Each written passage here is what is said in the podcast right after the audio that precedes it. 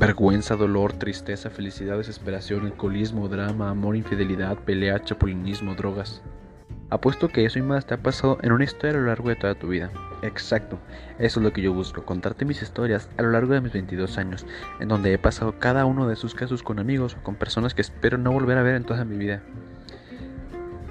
Mis intenciones son entretenerlos. Esto para mí es solo un pasatiempo. Me llamo Jesús. Bienvenidos a las Piñaventuras.